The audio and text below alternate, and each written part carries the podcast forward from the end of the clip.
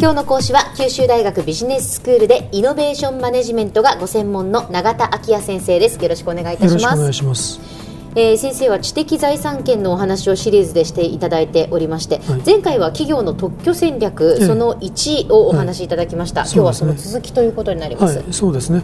えまああのー、前回お話したのは特許戦略というのが事業戦略や研究開発戦略と、まあ、一体のものであるべきだということを、まあ、お話ししてきているわけです。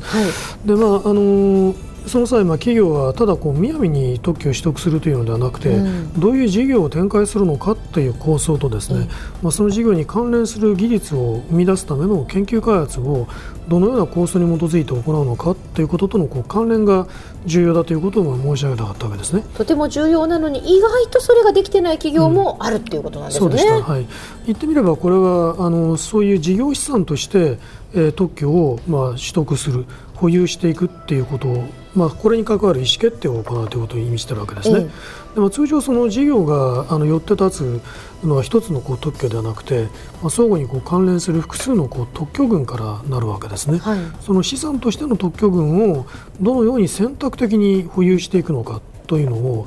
こういう問題はですね特許ポートフォリオの構築というふうにあの表現することがあります。どういう特許を資産として持っておくかっていうのを考えるってことなんですね。そうですね、はい、ええ、ですからまあこの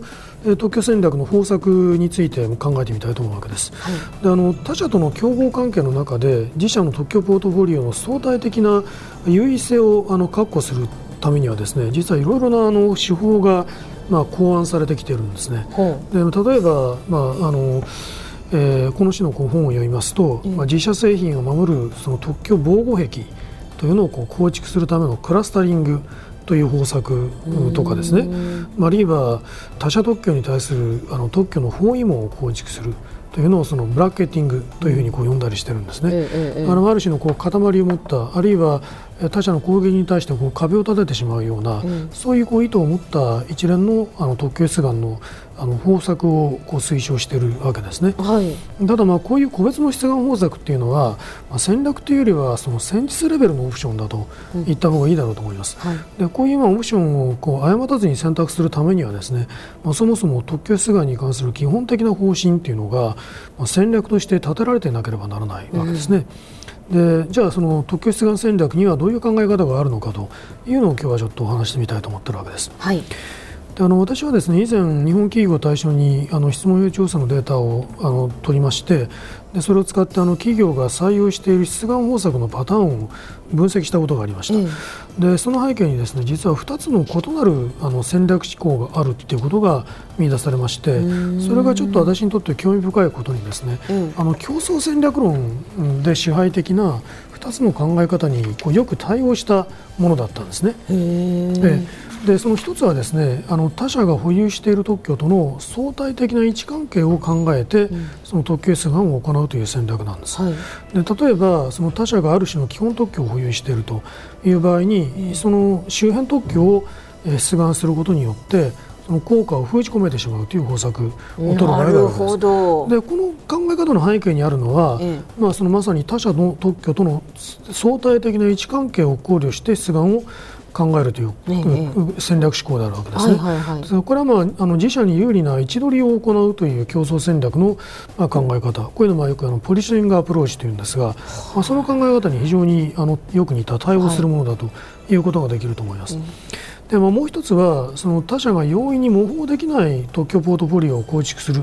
まあ、このことを目的にですね特定の技術分野に集中的あるいはまあ系統的にその特許出願を行うという戦略なんですね。でこれはあのやはりあの競争戦略の分野にその他社に対する持続的な競争優位をあの構築する上で重要なのはその他社が模倣することが難しい経営資源を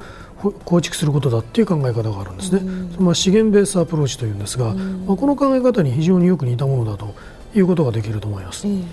でその次に私はあのこのどちらの出願戦略が企業にとって望ましい結果をもたらすのかというのを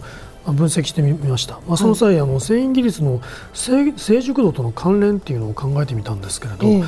その結果一つあの明らかになってきたことはその製品のドミナントデザインという言い方をするんです、まあ、支配的デザイン、えー、と訳されますけれど、はい、要するにその事実上の標準のようなものですね、はい、その標準が確立する前っていうのは、うん、技術が大変こう流動的な段階にあるわけですね、えーえー、こういう段階の時には資源ベースアプローチ的な出願戦略が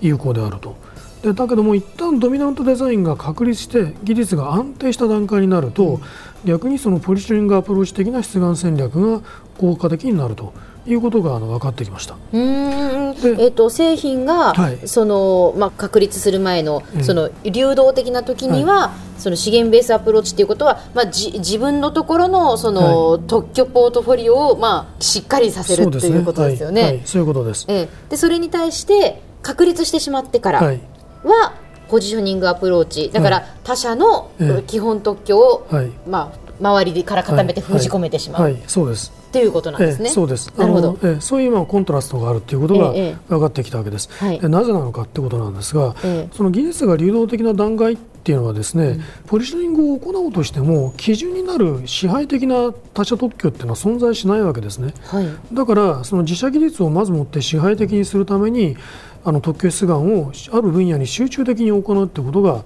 望ましいわけです。けれども一旦その他社技術によって標準が確立してしまった後というのはですね自社技術にあまりこうこだわり続けているというのは得策ではないわけですね、はい、でその技術標準との関係の中で自社にできるだけ有利な技術領域に今一度利用していくということが望ましい戦略になってくるわけですね。したがってはそういうあのコントラストが現れてくるんだということができると思います。はいまあ、このようにあの繊維技術の成長段階によってですね望ましい特許戦略が異なるということは、まあ、企業が製品技術のこうライフサイクルあの段階の変化に応じて技術的な優位性をこう持続させるためにはですね技術の特許戦略を切り替えていかなければならないということを、まあ、示唆しているわけです。えええけれどもそういう戦略のシフトっていうのはそもそも簡単にできるのかどうかっていう問題が残るだろうと思いますね。すねはい、こういう問題をぜひまた考えてみたいと思っています。はいでは先生今日のまとめをお願いいたします。はい、えっ、ー、と今日のまあ一通りのまとめとしてはあの特許出願戦略に2つの異なる戦略思考があるということをお話しました。このいずれが望ましい結果をもたらすのかというのは製品技術の成熟度によって異なるんだということだけ申し上げておきたいと思います。今日の講師は九州大学ビジネススクールでイノベーションマネジメントがご専門の永田昭也先生でした。どうもありがとうございました。ありがとうございました。